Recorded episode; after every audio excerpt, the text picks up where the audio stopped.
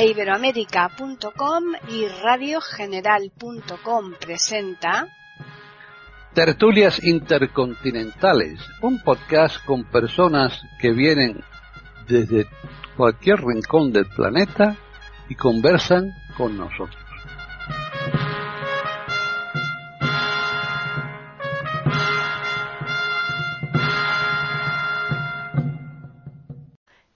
Bienvenidos un día más a Tertulias Intercontinentales en iberoamérica.com. Soy Paqui Sánchez Galvarro y hoy, al contrario de la semana pasada, pues eh, estamos a medias aquí entre los contertulios. Así que vamos a saludar primero a ellos y después ya decimos el tema del que vamos a tratar. Vamos a comenzar con Juan Carlos Parra, que es quien ha elegido la temática de hoy. ¿Qué tal, Juan Carlos? Bien, mucho calor aquí en Madrid, ya sabes. Eh, un saludo para ti y para todos mis compañeros, que hoy somos muy poquitos, pero bueno, eh, somos, estamos bien avenidos. Muy bien. Sí, es un tema muy interesante, creo. Muy bien. Eh, nos marchamos ahora a Mendoza. Ahí está René Escape. ¿Qué tal? Hola Paquita, como siempre un placer estar acá en Tertulias Intercontinentales de Iberoamérica.com, contigo, con los queridos contertulios y nuestros queridos oyentes, aprendiendo siempre una cosita más de nuestra vida. Un beso grandote a todos. Y ya finalizamos aquí en Madrid otra vez con Hilario Alonso. ¿Qué tal? Hola, vamos a ver si aprendemos que falta nos hace. Pues sí, aprender nunca está de más. El saber no ocupa lugar. exactamente, sea la edad que sea. Así que hoy el tema es, no, es, no es muy usual, pero sí es muy interesante. Eh, aunque eso va a ser los oyentes que nos lo digan, ¿no? Vamos a hablar de los cátaros y para ello comenzamos con Juan Carlos Parra. Bueno, primero tengo que decir una cosa. Yo creo que al final de esta tertulia vamos a pensar todos que tenemos algo de cátaros. Yo me considero cátaro y, ya veréis por qué cuando terminemos de explicar todo esto, ¿no?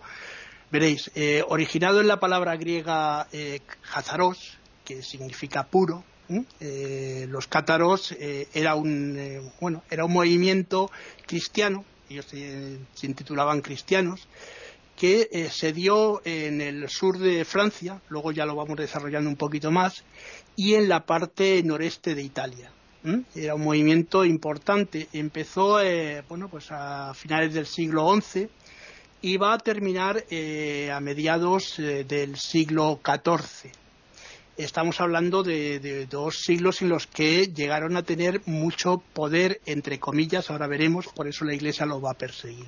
La Iglesia católica. Los cátaros eran considerados heréticos por la Iglesia católica Recordemos que la Iglesia Católica crea su dogma en el año 325, en el concilio de Nicea, aquel famoso concilio de Constantino, y todo lo que no es, eh, está dentro del canon, del canon eh, dogmático, del credo y demás, todo esto pasa a ser herético. Y entre ellos, pues todas estas, eh, estas digamos, sectas que van a venir de, aquella, de, aquella, de aquel momento, ¿no? Católicos, eh, bueno, el, clero católico también ellos creían que las ideas eran, bueno, veréis, tenían unas ideas paralelas a, las creencias eh, del gnosticismo, ¿no? El gnosticismo sabéis que está dentro de lo que es el conocimiento griego, ¿no? Eh, de los paulicianos, que era una secta de Oriente Medio, y también de los bogomilos. Los bogomilos estos estaban en, era una secta que también estaba en el reino de Bulgaria. Aquí sí que se puede decir eh, importante porque hubo un personaje de esta secta, un tal Nicetas, que en el año 1167 va a crear la primera reunión de cátaros creando una especie como de regla, porque ellos no creían ni la jerarquía, pero sí se crea una especie de regla, ¿no? Eh, que ya hablaré también un poquito ahora de ellos, ¿no? Bueno, pues gnósticos y maniqueos, que esto es otra de las cosas importantes, los cátaros eh, creían en la existencia del bien y del mal. para ellos eh, la existencia del mal era ontológica, ahora digo lo que es ontológico, ¿no? Lo que los eh, convertía inmediatamente en maniqueos, evidentemente. Eh, bueno, en contrapartida ellos además se, llamaban o se consideraban como los únicos y verdaderos buenos cristianos y han pasado a la, a la, historia como la secta cristiana. Esto es algo que también lo tenemos que tener en cuenta, ¿no? Ontología, pues bueno, la ontología dentro de la filosofía es la parte de la metafísica que va a trabajar con los hechos de ser en general y también de sus propiedades trascendentales. Esto sería más o menos la ontología, ¿no? bueno, pues como decía, sí, eran, eran maniqueos. además de eso, eh, incluían en su, en su doctrina, ¿no? lo que se puede considerar como doctrina, algunas eh, categorías eh, importantes. había un, uno de los, digamos, sacramentos que ellos sí que van a considerar importantes porque ellos rechazan todos los sacramentos de la Iglesia Católica, que se llama el consolamentum. El consolamentum lo podían tener solo los perfectos en vida pero lo podían eh, los creyentes, que luego ya también desarrollaremos cómo estaban divididos, eh, los creyentes podían llegar a tenerlo ah, cuando se iban a morir, era una especie como de última petición para llegar a, la luz, eh, ellos seguían también las enseñanzas de, de Maní. ¿no? Maní era un personaje curioso que expandió todo lo que fue las corrientes gnósticas persas y que además influyó los primeros padres de la Iglesia. Para que nos hagamos una idea, eh, eh, Maniqueo era San Agustín, por ejemplo. ¿no? San Agustín creía en la reencarnación y creía en un montón de cosas como creían los primeros padres de la Iglesia. El gnosticismo, como bien sabéis, es la doctrina filosófica y religiosa eh, de los primeros, primeros siglos de la Iglesia. Esto no, no, tiene que confundir a nadie, ¿no? Una mezcla de cristianismo con eh, creencias judaicas y también eh, orientales, ¿no? Que estaban esparcidas por ese, por ese lugar.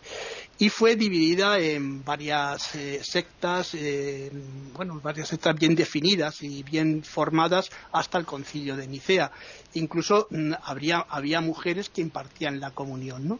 La comunión, eh, otra de las cosas importantes que los que ellos creían, bueno, para ellos la comunión era, eh, o lo que era la Eucaristía, era la comida diaria.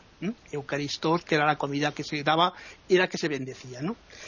Eh, con esta concepción de que bueno todo plano material representaba también lo malo y también era bueno estaban en contra de lo que era la maternidad ellos consideraban que la mater, la madre, cuando estaba embarazada, era pues considerada como posesa. ¿Por qué? Porque daba a luz a alguien, a un ser que iba a estar dentro de un sistema impuro.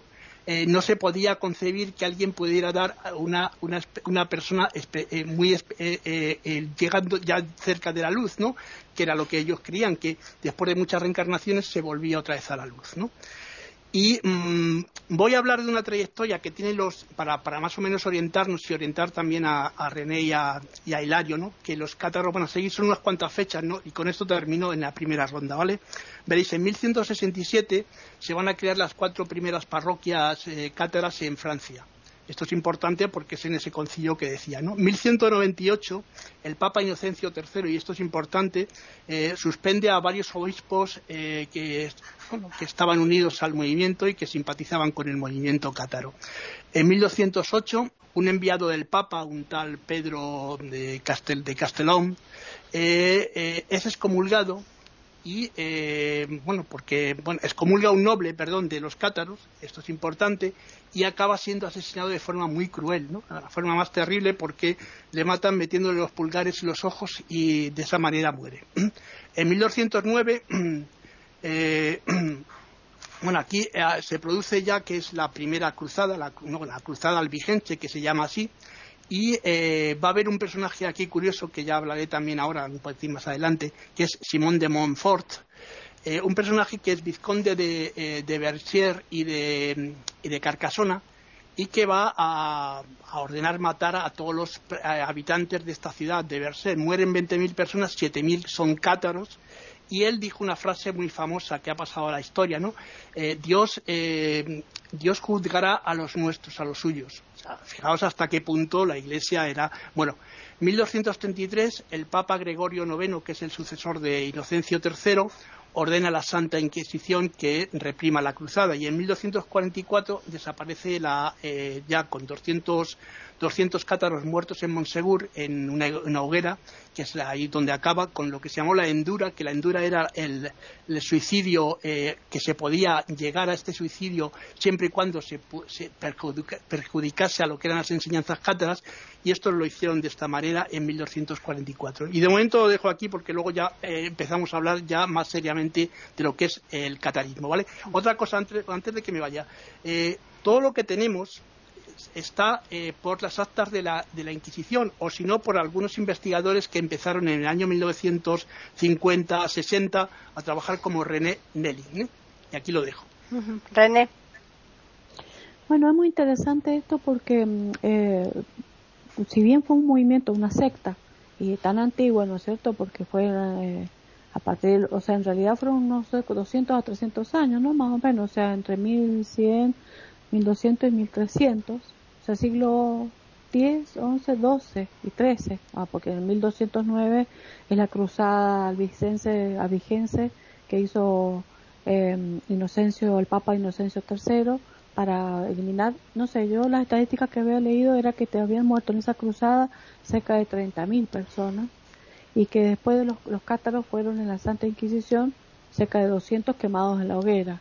Bueno, en realidad era como que se me plantean muchas cosas, ¿no? Porque uno dice, bueno, una secta de aquellas épocas. Sin embargo, hay muchos, como decía recién este, más temprano este, Juan Carlos, es increíble cómo hay muchos, eh, ciertas, muchos eh, pensamientos ¿no? de esta doctrina cátara que siguen vigentes en algunos de nosotros, ¿no? o en varios, en varias religiones o en varios católicos que, o cristianos.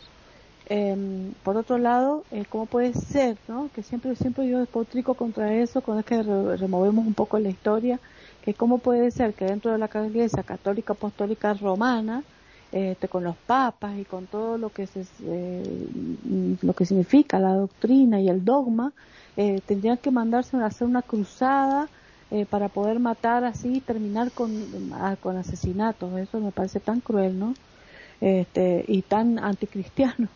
Entonces al final uno siempre se pone la duda, ¿dónde está ese cristianismo? Y eso pasó con tanto, cuando murieron, ¿te acuerdas cuando hablábamos antes de, de Lutero y de Calvino y de todas esas cosas? O sea que la historia tiene cosas tan cruentas y tan oscuras y tan sangrientas en la parte religiosa que es de no creer. Bueno, para mí, eh, bueno, para recordar entonces y sintetizar lo que más o menos Juan Carlos ha dicho, de lo que yo más o menos me parece que he entendido y espero no haber entendido mal, que le pregunto a Juan Carlos, y a Hilario es si eh, entonces este esta secta eh, surgió creo que por los campesinos algunos campesinos eh, surgió en el sur de Francia no es cierto en Occitania más o menos hablaban occitano ellos este eh, con la idea de no empezar a, no, a, removerse siendo cristianos eh, a oponerse un poco a lo que es la, el dogma no o, sea, o las costumbres que tenía la Iglesia Católica ellos como cristianos eran sucesores de los apóstoles, responsables de llevar eso después de la aparición de, de Cristo, después de su resurrección. Pero eh, ellos mm, se oponían a todas estas cosas como el pago del diezmo, como que este, a ciertos eh, sacramentos, eh, a ciertas costumbres o, rituales que tiene la Iglesia Católica. Y el pensamiento dualista, ese pensamiento dualista y maniqueísta este, dualista en pensar que Dios era el creador de todo el mundo espiritual. Todo lo que tuviera que ver con el alma, con el espíritu, lo espiritual era Dios. Y todo lo que tenía que ver con este mundo terreno, todo lo que era creado eh, en la tierra era el producto del demonio, era su elaboración. Existiendo dos eh, eh, dioses, no creen en un solo Dios, sino dos dioses para ellos, el del mal y el del bien. Y el del mal era, pertenecía directamente todo a este mundo. Eh, y otra cosa interesante maniqueísta es que en muchos sigue hoy vigente, se nota y se piensa, eh, que el mal, eh, o sea, las personas que actúan mal no se lo hacen por su propia voluntad, sino que lo hacen porque el mal ha, se ha apoderado de ellos y es el que hace hacer esa, esa acción. No es que ellos sean malas personas. Entonces, como que el mal es un poder que puede eh, caer sobre las personas. Y hay muchos que piensan así, que, que no es ellos los que son malos, sino que existe la maldad, el demonio como rey o rey del, de este mundo terreno, ¿no? Y, y eso muchas veces lo hemos pensado, ¿no? Cuántas veces yo he leído cosas muy actuales que hablan de que eh, el demonio está apoderado de la tierra y que siempre eh, la, la, lucha grande va a existir entre el demonio, o sea, esa gran oposición, ¿no? Entre el demonio y Dios para apoderarse de la mentalidad de los hombres. Y los débiles caerán tentados por el demonio y los más fuertes caerán buscando la luz y buscando la evolución del espíritu y la encarnación, la reencarnación y la reencarnación hasta llegar a la elevación.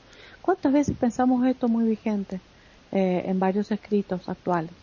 Em, o sea que estos movimientos, yo pienso que el ser humano, en conclusión termino aquí, eh, a través de todos estos movimientos que han surgido en la historia y que han sido muchísimos, que lo hemos leído a través de todo lo que hemos estado hablando, eh, en la Edad Media también y todo, eh, son pensamientos porque el hombre siempre se opone a eso que está impuesto, que fue tan brutal de la Iglesia Católica Apostólica Romana, y eso hace que muchos pensadores no, no tengan que, mm, seguir esto a rajatabla de la manera cruel con que se establecía, y e, era lógico que el ser humano tuviera pensamientos distintos y por qué tenía que aplacarse de forma tan sangrienta. Este, siempre va a existir y siempre va a estar vigente. Y hoy lo que pasa es que hoy vivimos un mundo materialista. Eso es lo que está sucediendo. Entonces la gente no quiere poner en juego su pensamiento ideológico, religioso. Pero estoy segura, estoy segura que esto sigue vigente y la, eh, en, los pensamientos de cada uno cuando quiere entrar en introspección y pensar qué somos, qué, eh, a dónde vamos y dónde venimos, qué hay más allá. Yo creo que en estos planteos no todo el mundo es católico, apostólico, romano, por más que se golpee el pecho en la iglesia. Bueno, sigo, quedo aquí. Están escuchando tertulias intercontinentales en iberamérica.com. Hilario. Vamos a ver. Em, a mí lo que más me interesa de los fenómenos históricos, religiosos, sociales, como es este, es por qué se producen. A mí es lo que más me interesa. Supongo que Juan Carlos nos hablará de ello y nos hablará mejor que yo, porque em, él está más versado, más impuesto y en definitiva él ha elegido el tema. Por lo tanto, además se supone que nadie de esto o sabe mucho de esto. Eh, yo voy a dar mi versión. El catarismo es un movimiento que confluye con otros movimientos. No está solo el catarismo. El catarismo está confluyendo pues con los paulicianos, con los bogomilos, eso ya lo ha dicho Juan Carlos, y con, con, más movimientos que existen. Eh, es que la historia se suele repetir, porque más tarde eh, viene, eh, bueno, en el siglo X me parece que fue el, cisma de Occidente, Oriente-Occidente, que se, que, se, que se separa la iglesia de Constantinopla, que luego da lugar a un montón de iglesias, y luego el cisma protestante, que también da lugar a un montón de iglesias. Y ya había gresca entre la iglesia católica y los distintos movimientos que había en ese momento estaban los templarios, que ya no existen. Estaban en ese momento también, confluyendo con los cátaros. Y también estaba la Orden del Cister, que yo no sé si la Orden del Cister está vigente o no. Me da la sensación de que la Orden del Cister debe, debe haberse transformado en otra orden, pero eso ya no lo sé. Pero sí estaba la Orden del Cister. Y había un montón de, de ideologías religiosas que se contraponían con la ideología católica. Vamos a decir católica porque eh, la religión cristiana es muy amplia en cuanto a religión, pero la religión católica es la que más poder ha tenido siempre y ya la tenía. A mí me parece que hay que eh, entender eh, que la Iglesia conjuntamente con distintos estados que no estaban separados del poder religioso. El poder de la Iglesia, el poder de los estados era casi uno, era casi omnímodo, y sin casi, era omnímodo, Y entonces hay mucha gente que no está de acuerdo, que no comulga con eso. Y los cátaros, que parece ser que vienen de Occidente, de Oriente, perdón, y que, y que eh, como dice Juan Carlos, eh, yo desde luego no me considero cátaro en absoluto, pues yo, yo soy impuro eh, biológicamente y fisiológicamente soy impurísimo, pero bueno, pero, o sea, yo cátaro no soy. Eh, sí que creo que soy maniqueo, porque los cátaros ya sabéis que el maniqueísmo, pero es que maniqueísmo, el maniqueísmo, todos somos maniqueos. El mal y el bien es algo que están, está dentro del ser humano. El ser humano eh, tiene una parte buena, una parte magnífica y tiene una parte mala, tiene una parte perversa. Y los cátaros sostenían que el mundo, el mundo material, eh, lo había hecho el, demonio, el diablo. Creo que entonces el diablo era de, Miurgo. Eh, tú, Juan Carlos, luego me corriges. Y, entonces el mundo espiritual, o sea, el cielo, nada más y nada menos, eso lo había hecho, lo había hecho Dios. Jesucristo no era una encarnación de una mujer, de la Virgen María, sino Jesucristo era una aparición. Se había aparecido Jesucristo y, y los cátaros dudaban si Jesucristo había muerto o no, creo que se lo cuestionaban, no, no se lo creían mucho, ¿no? Entonces, a mí me parece que la Iglesia Católica, que tenía un poder grande, pues le salían competidores, que no le llegaban ni a descalzar, aunque los cátaros sí que habían tenido obispos, habían tenido iglesias, templos, y habían dominado, como tú muy bien dices, el, Languedoc, parte del sur de Francia, la Provenza, la Cataluña francesa, el Rosellón, todo eso. Y eh, cuando los libros hablan de Tolosa, yo no sé si es si hablan de Tolosa, la ciudad vasca de Tolosa, o hablan de Toulouse, la ciudad francesa Toulouse, cuando se habla de Tolosa. Eso me gustaría, Juan Carlos, que lo aclararas cuando te toque, cuando tengas que intervenir, que vas a intervenir inmediatamente eh, después que yo. Cuando se habla de Tolosa, del, de los condes del conde de Tolosa, no sé si se refiere a Tolosa, la ciudad vasca, la ciudad guipuzcoana, que entonces Guipúzcoa no existía, o si se habla de Toulouse, me da la sensación de que se hablaba de Toulouse. Desde luego, cuando se habla de Carcasona, Carcasona yo creo que es la Cataluña francesa y el Rosellón, sin duda. El Rosellón es la Cataluña francesa, que entonces no era de la Cataluña francesa, era de la Cataluña española. Pero como la Cataluña española se fue con Francia en 1642, ya en el siglo XVII, y estuvo con Francia hasta 1654, la Cataluña española pierde parte de la Cerdaña y pierde el Rosellón entero. ¿eh? Entonces, yo no sé, me da la sensación de que los cátaros sí que llegan hasta Cataluña, me da la sensación, pero eso ya nos lo, nos lo dirás tú. En ese momento, eh, en España, había mm, un movimiento importantísimo como consecuencia de la conquista musulmana. Eh, la conquista musulmana que no llegó a pasar los Pirineos, no los llegó a pasar, creo. Y, bueno, pues es que eh, la cristiandad andaba revuelta, andaba muy revuelta. Y los cátaros, eh, reitero, pues es pues un fenómeno más, un fenómeno muy importante, que tuvo una importancia grande, por supuesto que sí, pero es un fenómeno más de, la historia de la Iglesia. Por cierto, eh, los estados, eh, había un montón de estados, vamos, los estados más potentes, ¿no? Que estaban con los papas, ¿verdad? La Inquisición, que hablasteis antes de la Inquisición, no es un fenómeno católico solo. Los protestantes también tuvieron su Inquisición, y si no que se lo pregunten a Miguel de Servet, que le quemó Calvino. ¿eh? O sea que la Inquisición no es un fenómeno católico solamente. Yo no soy, como sabéis, una persona religiosa y entonces no tengo ninguna eh, parcialidad, creo, mm, pero tengo que reconocer que la que ha revolucionado el mundo eh, de alguna manera, pues es la religión cristiana. No cabe ninguna duda, la religión cristiana ha revolucionado el mundo. Si bien a la religión cristiana le han salido luego después otras ideologías que son religiones, aunque sean ateas. Léase socialismo, marxismo, leninismo. Eso es otra religión. Una religión sin Dios, cuyo Dios es el partido. Pero eso viene después y puede ser el debate de otro, de otro tema, si os parece bien. Juan Carlos. Bueno, se han planteado muchas cosas. Vamos a comenzar desde el principio, evidentemente, porque si no, para contestar a todo y es importante.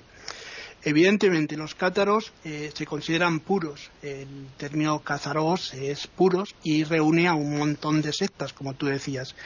El cisma de Occidente se produce en el año 1059 y por eso la Iglesia tiene tanto miedo, porque eh, los eh, cristianos de Oriente también son católicos, ojo, eh, que mucha gente, no solo la Iglesia católica es de Roma, como decía René, también está la Iglesia Católica de Oriente, ¿no? Se produce ese cisma por saber si es Pedro o es en Anatolia donde se produce el primer movimiento cristiano. Por eso empiezan todo este tipo de cosas. ¿Por qué se les tiene miedo a los cátaros? Pues evidentemente, mira, los cátaros llegan en un momento en el que empiezan a, trabajar como si fuesen los, cristianos primitivos, es decir, a trabajar con las comunidades, a ayudar a la gente, a estar con ellos trabajando y además dándoles compañía. Eh, no les imponen nada, simplemente les informan de lo que ellos traen, de su nueva mm, eh, visión. Evidente, ellos no creen en que Jesucristo muriese en la cruz, Además, eh, creen que lo que se llamó la estirpe sagrada existe, ¿no? Existió. Es decir, se cree que hubo una eh, desde María Magdalena que llegaría a Francia con su hija, la hija de Jesús, Sara, produciendo todo lo que fue lo que se llamó los reyes albigenses, ¿no? Que habéis oído hablar de ellos. Se, hubo un cisma anterior, el de Dagoberto II, en el que también la Iglesia estuvo implicada y tuvieron que llegar a un acuerdo con los reyes albigenses, ¿no? Posteriormente, ¿qué sucede con todo esto? Pues que la Iglesia empieza a tener mucho miedo porque los cátaros van, a tener el poder en toda esta zona del Languedoc, efectivamente, Hilario, toda esta zona del Roselló era zona eh, de Cataluña, era la quinta, la quinta provincia catalana. Se pierde efectivamente en 1640 en, en esa supuesta primera república catalana, que luego pasa a formar parte de Francia con Luis XIII. Bueno, eh, sí que es cierto, eh, bueno, y luego te contaré lo de Toulouse, efectivamente es el Toulouse francés, no es el Toulouse, eh, el Toulouse de Guipúzcoa, como tú dices, pero aunque también parte del País Vasco estuvo implicado en todo este movimiento también, ayudando a los cátaros en, la cruzada, ojo. Bueno, lo que sí que tenemos que tener en cuenta es que hubo muchas leyendas y se han hecho muchas, se ha escrito muchísimo sobre este tema. Lo que eh, tenemos como cierto son las actas de la, Santa Inquisición de muchos eh, cátaros que fueron prendidos después y que confesaron todo lo que quisieron confesar bajo eh, esta Inquisición. Y efectivamente hubo Inquisición después, pero es que la Inquisición le inventa la Iglesia Católica para eh, combatir la herejía. ¿Por qué se combate a los cátaros? Porque ya están teniendo un poder muy grande entre el pueblo, el pueblo los acoge muy bien y están recibiendo sus enseñanzas, cosa que la Iglesia Católica no se había preocupado, otra cosa más que de, engordar sus panzas y tener al clero bien contento y bien satisfecho con la ayuda de los nobles, como tú decías. Estamos en la época feudal. El Cister efectivamente está trabajando en ese momento en lo que es la parte del gótico, ¿no? El gótico viene por la parte de los Cister. El románico ya ha pasado a la historia, estamos hablando ya de que la, Edad Media ya está muy avanzada y eh, además eh, se está trabajando con otro tipo de grupos. En ese contexto surge el catarismo, el catarismo de una serie de señores que vienen dándose su pobreza, que vienen con unas túnicas negras, con un capuchón, se rapan el pelo y van con barbas y tal. Bueno, esa es la imagen más o menos que se tiene. Porque el catarismo estaba dividido en tres grupos. Eh, primero estaban los, eh, los eh, perfectos, que se llamaban así, que eran los que tenían la ciencia total eran vegetarianos y tenían el poder también de impartir este espíritu de eh, lo que se llamaba el consolamiento, ¿no? Era pasar el espíritu trascendental a otra persona, simplemente imponiendo, imponiendo las manos. no tenían no eran como no tenían un clero eh, digamos como el clero católico establecido y además eh, chupando entre comillas de lo que era la iglesia vale eh, ahora luego vendrían los creyentes los creyentes es la segunda categoría que se pueden casar pueden tener bueno lo que ellos prefieren es el concubinato es decir tener a, mujeres estar porque la mujer en, ese dualismo tiene la misma importancia que el hombre, puede impartir también el consolamentum, puede llegar a ser perfecta. Estas son cosas que, mm, claro, la Iglesia no lo, no lo, podía ver porque ellos ya en esta época el celibato lo llevaban muy avanzado. Desde, Irineo de, desde Irineo hasta luego pasando ya por el credo, los dogmas de, Constantino, llegan a un celibato muy, eh, en, las, en la, ya en la Edad Media muy, muy aferrado porque eh, la mujer incluso ya en la iglesia estaba teniendo un poder muy grande y se estaba debatiendo si la mujer podría entrar a formar parte del clero, cosa que ya en un concilio más avanzado en 1400 y pico se rechaza porque la mujer se dice que podría perjudicar a lo que era eh, el, clero católico, porque le podría hacer daño a ese clero católico entrando a formar parte de la iglesia. Bueno, Aquí no, aquí. Eh, y después hay, otro que son los oyentes, que son los que ayudan, son los que están ahí mm, de oyentes. Son las tres formas del catarismo. El catarismo eh, se, le tiene miedo precisamente por esto, porque ya estaba teniendo mucha fuerza en toda esta zona y además en, en Oxford se habla ya del catarismo en Colonia también se habla del catarismo y por eso en este, en este cuarto concilio de Lateranense, el Papa Inocencio en 1215 ordena esta, mandar esta, eh, bueno, esta cruzada, ¿no? esta cruzada que se llamó albigense. Eh, para luchar contra los cátaros en Albí, que era donde residían estos supuestos, digo, eh, reyes de, esta zona. Otra de las cosas que tenían es que, bueno, ellos tenían también eh, eh, en este movimiento esa doble, esa dualidad en la, en la que creían que lo que vosotros estabais diciendo, ¿no? Que Dios estaba en la luz y que de la luz el demonio en un momento dado cuenta una leyenda que había entrado y se había llevado una serie de almas y como no pudo eh, unirlas al ser humano le pidió ayuda a Dios y Dios qué hizo pues en un momento dado le dijo bueno mira tú te quedas con el cuerpo y el alma mientras que esté con el cuerpo está contigo pero ese alma puede reencarnarse y llegar a mí otra vez y volver otra vez a mí y así lo aceptó el, diablo con Dios ¿no? bueno esto ya te digo que son leyendas y bueno eh, la influencia cátara fue muy grande, y ya digo, este, en la zona del Languedoc, y además eh, esas enseñanzas eh, traían otras cosas nuevas. por ejemplo, ellos no creían en los, en los, evangelios, los evangelios canónicos, los cuatro evangelios que había elegido la Iglesia. Creían en un evangelio perdido, supuestamente que era el evangelio de Juan, lo que se llamó el evangelio del amor, que no sé si habéis oído hablar de él, y que además es un evangelio en el que eh, también se habla de lo que estaba diciendo yo ahora, ¿no? Está que Jesús es un profeta y que posiblemente eh, él tuviese una vida posterior, ¿no? Y que incluso a Pablo, por lo que cuentan, se le apareció en persona en, ese camino de, Damasco, ¿no? En el, camino ese famoso de, Damasco, ¿no? Y sí, efectivamente, fue muy importante porque hasta la llegada de la Reforma, esas 96 eh, cláusulas que eh, clavó eh, Lutero en Wittenberg, hasta, hasta esa llegada eh, fue el movimiento que más estuvo cerca de rivalizar con la Iglesia Católica, quitarle esas enseñanzas. La Iglesia Católica no podía consentir que otras enseñanzas rivalizasen con las suyas y además calasen en la gente porque ellos además creían en los trabajos manuales, compartían con el pueblo, eran, eran personas que querían volver al cristianismo primitivo, ese cristianismo primitivo que les hacía mm, más cercanos a la pureza, ¿no?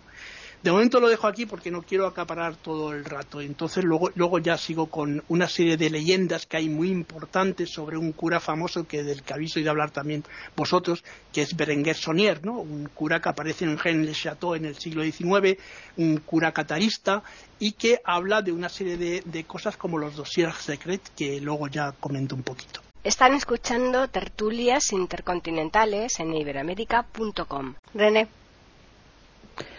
Bueno, a mí me parece maravilloso que acapares todo esto porque yo estoy aprendiendo un montón y aparte es muy interesante eh, entrar, me imagino, a medida que vas narrando, me voy imaginando ese momento histórico, eh, me estoy imaginando cómo era la gente con la vestimenta de la época, cómo vivirían, las costumbres, su forma de ver las cosas, pero también me llama mucho la atención, eh, o sea, trato de, de poderme, de acuerdo al mundo que estamos ahora, eh, tan, tan, este, con tanta tecnología, ¿no? Y tanta con medios de comunicación y medios de difusión y con internet y todo, ¿cómo puede ser que en aquel tiempo tan antiguo había eh, una comunicación, pese a que no existía, eh, ni, ni, no estaba al alcance del pueblo, usted ha visto como hemos hablado de que inclusive la religión no estaba al alcance del evangelio de la, de la gente común, por eso pasó los movimientos que hubieron luteranos y todo para tratar de, de, de, hacerla eh, muchos años después, más dos, tres siglos después creo que fue, eh, para hacer este, que la Biblia fuera eh, traducida, porque no estaba al alcance del pueblo todo la, el concepto, sino que la gente se guiaba por lo que le decían los, los sacerdotes, los obispos y toda la parte de, de la curia católica como a, al pueblo. Pero el pueblo, ¿cómo hacían estos movimientos, yo me pregunto, estas sectas, para comunicarse entre ellos de tal manera y para lograr unirse de tal modo y para poder extenderse de esa manera por lo grande, o sea, porque Europa es grande, si bien no es un continente inmenso, pero para que llegara, como dijiste, hasta Oxford, para que llegara, para, para que se difundiera de semejante manera por todo el centro de Europa, que era lo que le, provocó terror, supongo, en aquel momento a, a, la Iglesia Católica, que este movimiento, esta, esta secta, como la consideran ellos, este movimiento cristiano totalmente opositor pudiera tener semejante vigencia y semejante este eh, pudiera prender de semejante manera en la sociedad de aquella época.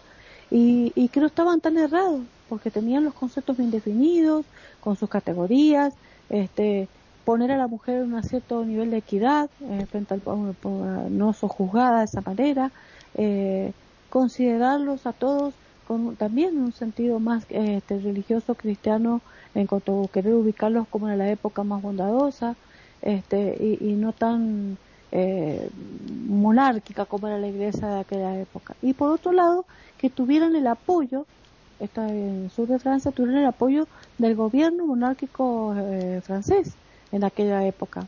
Tenían el apoyo para que pudieran ellos eh, progresar como, como secta y poder difundirse hasta que por supuesto el, el, supongo el Papa Inocencio tendrá que habrá tercero habrá recurrido eh, a, a, los monarcas este, de, franceses para poder hacer esta cruzada ¿no? y destruirlos tratar de destruirlos pero eh, eh, a mí eso lo que quería rescatar nada más eh, y quedo aquí que es cómo puede ser que se difundieran tan rápidamente las sectas por Europa en aquellas épocas estos pensamientos esta difusión el querer este eh, entrar en tantos estamentos diferentes de la forma de vivir, cultura, este, forma de ver la religión, forma de ver el mal y el bien, de, que, de ser este, eh, por qué puros o por qué impuros, lo que es el demonio, lo que es la vida religiosa, eh, perdón, espiritual, todo eso, este, sin que existiera tanta comunicación ni, tan, en un pueblo que, que no tenía alcance a la, a, a la lectoescritura, o sea, tan fácilmente. Entonces, a mí eso es lo que me llama poderosamente la atención, cómo se comunicaban entre ellos, eh, cómo hacían para formar una secta y que, que no fueran mal vistos por el de al lado. Eh, no, no, realmente no me explico cómo, cómo se movían ellos, a través de qué movimientos de comunicación es lo que a mí me llama la atención y quedo aquí. Hilario. Bueno, vamos a ver. Eh, yo creo que el catarismo era un movimiento bastante localizado, a mi juicio.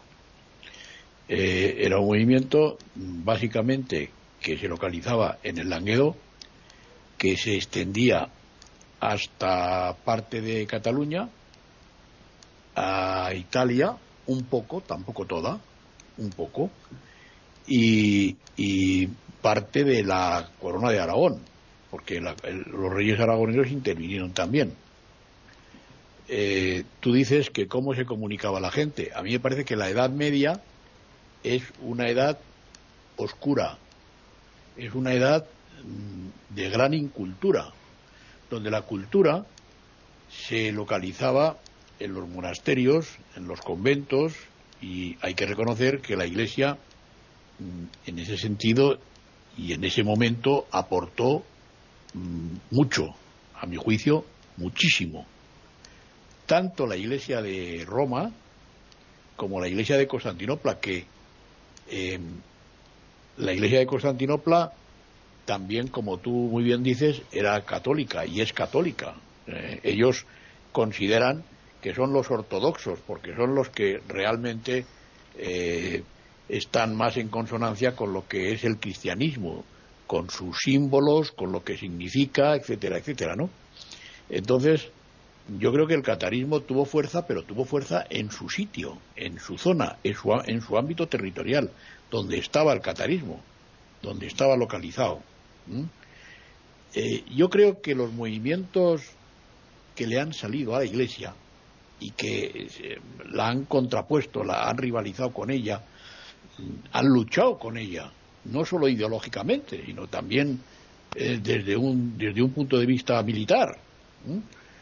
Esos movimientos han hecho que la Iglesia Católica, poco a poco, se haya ido dogmatizando, porque si os dais cuenta, los dogmas salen de los concilios.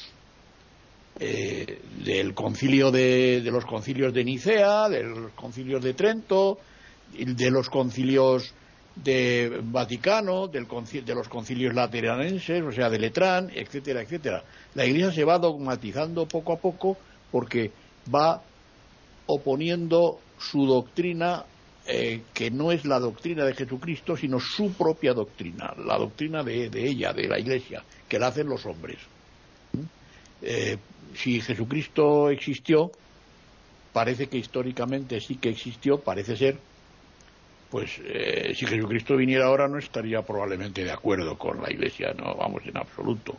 Pero bueno, hay que reconocer que la Iglesia Católica era la que aportaba cultura, porque en sus monasterios y en sus conventos que el, pueblo no sabía nada, el pueblo era absolutamente inculto. Y los cátaros, como tú muy bien dices, eh, ¿quién les apoyaba? Básicamente la nobleza. Les apoyaba luego más gente, pero básicamente la nobleza.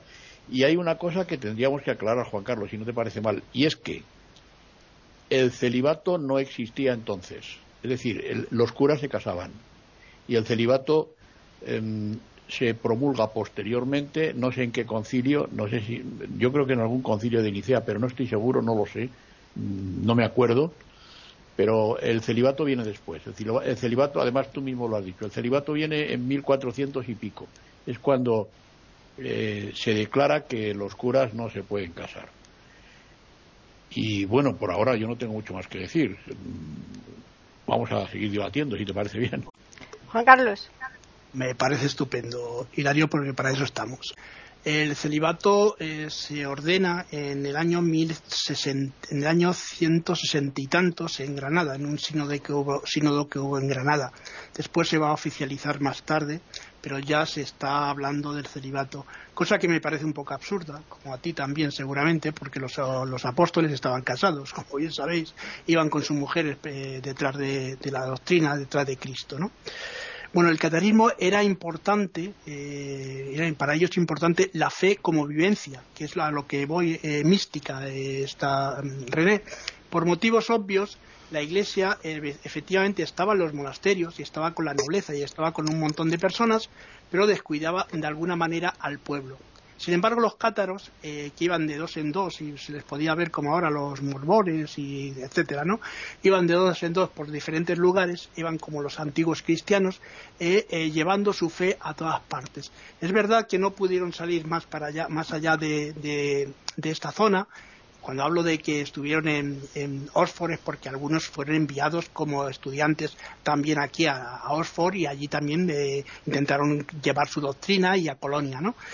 Eh, bueno, pues ellos, para ellos no había ningún intermediario entre Dios y lo que eran los perfectos y la, gente, ¿no? Para ellos era importante esa práctica eh, evangélica directa.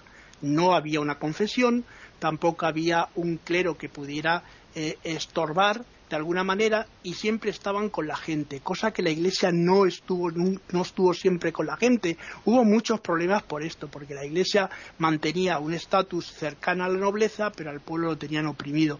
De hecho, la Iglesia sigue creyendo en la esclavitud y sigue creyendo en, esas, eh, en esa forma de esclavitud con el siervo de, la gleba y demás para poder y los colonos para poder tener esa fuerza que luego las, las eh, comunidades tienen no porque los romanos creían en la esclavitud precisamente por eso porque la fuerza eh, humana era la que daba la fuerza al imperio no ellos promovían también el intento del trabajo no es de trabajo manual por lo tanto estaban muy cerca de las comunidades pues de eh, estas logias que se habían iniciado primitivas que luego van a dar eh, van a derivar en la masonería no en las construcciones de catedrales y demás estaban también eran iluministas pintaban una serie de, figuras que luego ya esas desaparecieron porque lo que hizo el gótico fue abrir esos vanos que antes se pintaban no con el románico no Además, eh, fíjate, eh, la población los, admiraba. Los nobles de esta zona los protegían. Por eso estuvieron eh, también perseguidos, porque veía a la Iglesia como una parte de la nobleza de esta zona se había unido a este movimiento.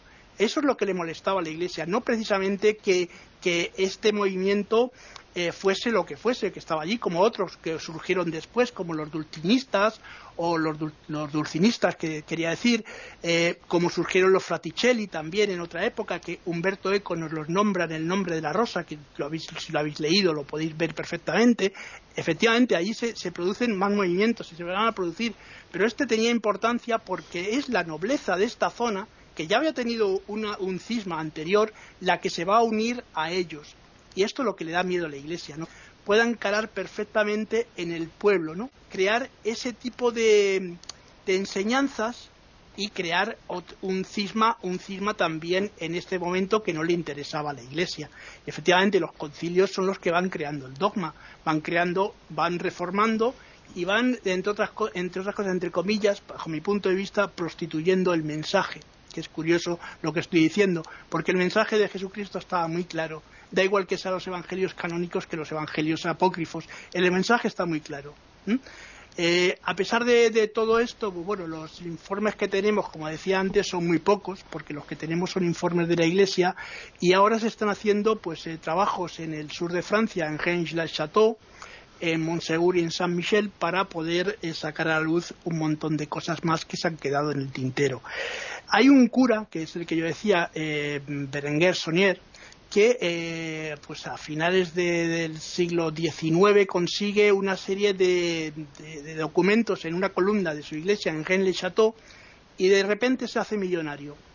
Estos documentos decían que era el dossier secret, que era eh, el listado de reyes desde, Jesucristo hasta eh, esa época, y que los lleva a un lugar en París donde se hay una, reunión que se llama la Pegué de Sion, que todavía existe, y ellos mantienen que, que, tienen un rey descendiente de ellos, Merovingio, que es el verdadero rey de Francia en contra de los Borbones.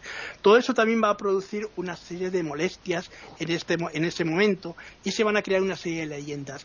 Además, eh, este señor mezcla todo porque empieza a mezclarlo con, lo que es el problema del, temple y el grial el grial también va a estar en, este momento eh, aquí metido en esa muerte que hubo colectiva de 200 cátaros en Monsegur, se cree que estaba ellos protegían el grial. Y el grial desapareció, no se sabe si era un cáliz o era una persona o era lo que fuese, ¿no? El caso es que se les, eh, dentro de las leyendas se les une al grial. Hay un personaje, un alemán llamado eh, Wolfram von Sochenberg, que es el que produce un libro que se llama El Percival, que luego va a dar también una serie de leyendas para que eh, Himmler, en un momento dado, intente buscar el grial tanto en Montsegur como en Montserrat. Quiero decir que el grial también va a ser algo que les va a unir a este tipo de persecuciones. Y lo dejo aquí para que sigáis vosotros si queréis hacerme alguna pregunta. Están escuchando tertulias intercontinentales en iberamérica.com. Muy bien, René. Bueno, ahora ya llegando a sí, un poco la conclusión, de realmente estoy aprendiendo un montón y, estoy como subyugada, digamos, con todo lo que están comentando Hilario y Juan Carlos, ¿no? Con todo esto que están contando. Pero si uno, yo lo que quiero simplemente concluir es en análisis mío personal, en lo hipócrita que es el ser humano y que fue siempre. Y, como el ser humano es así, porque por ende su sociedad, su grupo, su, su, su grupo cultural del momento histórico en el que se haya encontrado, lo que sea, este, qué tremenda, qué tremenda, a mí me produce mucho dolor. A mí no soy, yo personalmente soy educada en la religión católica apostólica romana em, y no tengo nada contra la iglesia de hoy, eh, con nadie, ¿no? Simplemente, y tampoco nunca contra el dogma, eh, sobre todo el evangelio de Jesús. Eh, pero lo que sí no entiendo, me quedo con la frase espantosa eh, de Arnaldo, creo que se llamaba el personaje este que dijo, matadlos, que Dios se encargue de los suyos. Simón de Montfort. sí, exacto. es, tremendo, es muy tremendo, eh, me produce dolor pensar en una iglesia que, que, que, lleva a cabo los mandamientos de Moisés, por ejemplo, no matar. Sin embargo, las cruzadas monstruosas que hizo la iglesia, inclusive en la época de San Francisco de Asís, todas las cosas tremendas que, ha hecho eh, eh, cuando se hizo esas cruzadas en Oriente, em, esa hipocresía tan monstruosa que y esa, esa vida tan sanguinaria, la cantidad de gente que miles y miles y miles, la Santa Inquisición, la cantidad de miles de gente que han muerto por estas eh, guerras santas, estas estas este, estas cruzadas este, religiosas sanguinarias. Eh, son cosas realmente que no tienen una comprensión si lo contextualizamos dentro de lo que es una cristiandad. Este, lo mismo que el celibato. El celibato yo lo puedo comprender desde el punto de vista de que, bueno, que para que el hombre eh, pueda dedicarse más profundamente a la religión, eh, no tiene puede estar ocupado con cosas mundanas, lo que es ocupado con lo que es la educación de los hijos, la casa, el momento no tiene tiempo para la religión. Yo no estoy de acuerdo con eso porque si un sacerdote no está muy metido con el ser humano, eh, eh, eh, en, situ, digamos, este, bueno, yo nunca estuve de acuerdo con el celibato de los sacerdotes católicos, eso es una cuestión personal, por eso digo que todo esto es muy personal, pero bueno, emito mi comentario. conclusión, el hombre estaba, ¿por qué empecé hablando de hipocresía? Porque piensan que es anormal o que es una secta el pensar en, Dios, o sea, en, estos este, cátaros que pensaban en ese dualismo, en ese maniqueísmo, cuando la misma Iglesia Católica tenía el propio infierno en sí misma, es decir, hablaba y, predicaba este, eh, con todo el dogma religioso católico y sin embargo ellos mismos con su propio demonio mandando a asesinar este, y haciendo traiciones espantosas eh, a, los judíos, a, a las sectas que se opusieran, en, en todas las épocas desde que el cristianismo surgió. O sea, cuando se formó la iglesia católica, digamos, con los obispos. Este, entonces, eh, en estas, estas este, vidas libertinas que muchos obispos este, tuvieron, al perdonar los pecados a cambio de dinero. O sea, una cosa realmente este, eh, tremenda es que lo que quiero simplemente decir, el hombre siempre fue hipócrita dentro de las sectas, dentro de la religión que aparentemente era la más fuerte, o sea, fue siempre la más fuerte, católica, apostólica, romana u ortodoxa, este, lo que sea. Pero el ser humano siempre se ha equivocado y se sigue equivocando. Entonces pienso que hay que hacer un análisis de eso. Hilario. A ver, Juan Carlos, que tú dices que que el celibato se prohíbe en un concilio en Granada. No sé si has dicho en el año 160 o en el 1060. Si has dicho en el año 160, Granada no existía en el 160. Si has dicho en el 1060, puede ser.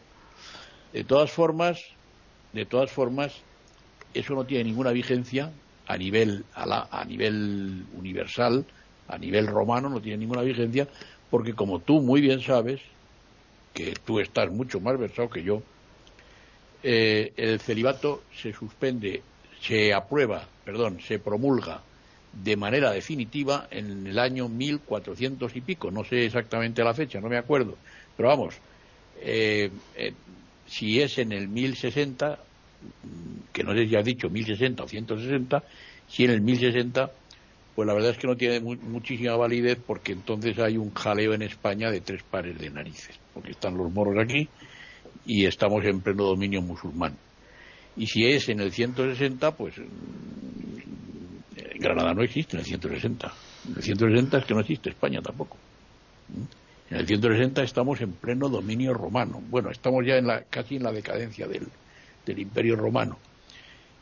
Yo quiero deciros que en segundo de magisterio me suspendieron en religión por no estar de acuerdo con la mayoría de las cosas de la historia de la Iglesia que nos decía el padre Roca y que naturalmente él interpretaba a su libre criterio y nosotros, y yo particularmente, interpretaba al mío.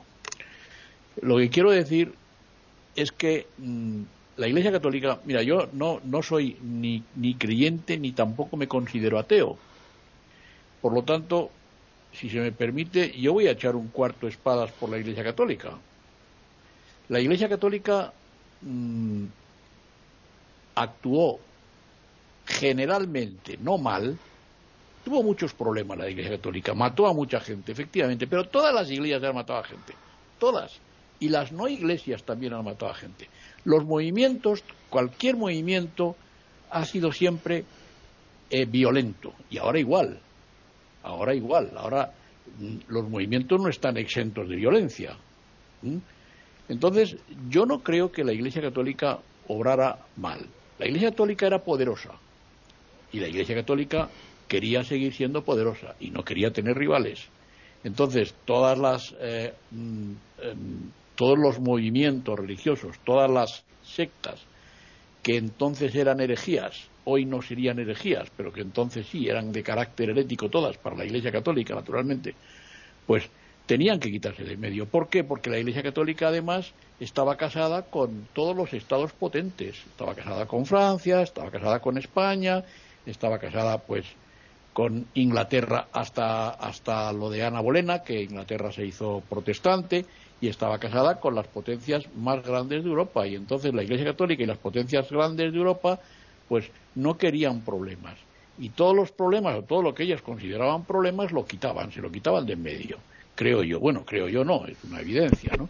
Entonces, el fenómeno cátaro, pues el fenómeno cátaro es un fenómeno que empezó a tener muchísima fuerza porque efectivamente la nobleza le, apoyaba y, se hicieron con, gran parte del pueblo de ese ámbito territorial donde los cátaros aparecieron y eso pues a la Iglesia Católica no le interesaba. Y entonces, pues bueno, pues eh, la Inquisición acabó con ellos, sencillamente. Bueno, pues nada, la verdad es que ha sido una tertulia interesante, tal y como preveíamos al principio. De manera que ahora ya lo que nos resta es agradeceros a los tres que habéis estado aquí y a los oyentes también agradecer la atención que nos prestan. Y ya vamos a recordarles que nos pueden escribir si lo desean a tertulias.eiberoamerica.com o bien al Twitter eiberoamerica con las iniciales E, I y la A de América en mayúsculas.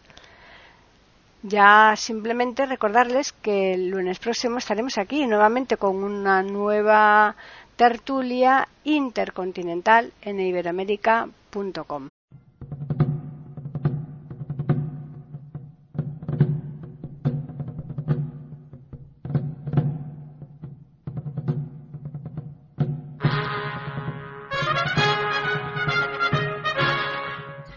acabamos de ofrecerles el podcast de tertulias intercontinentales.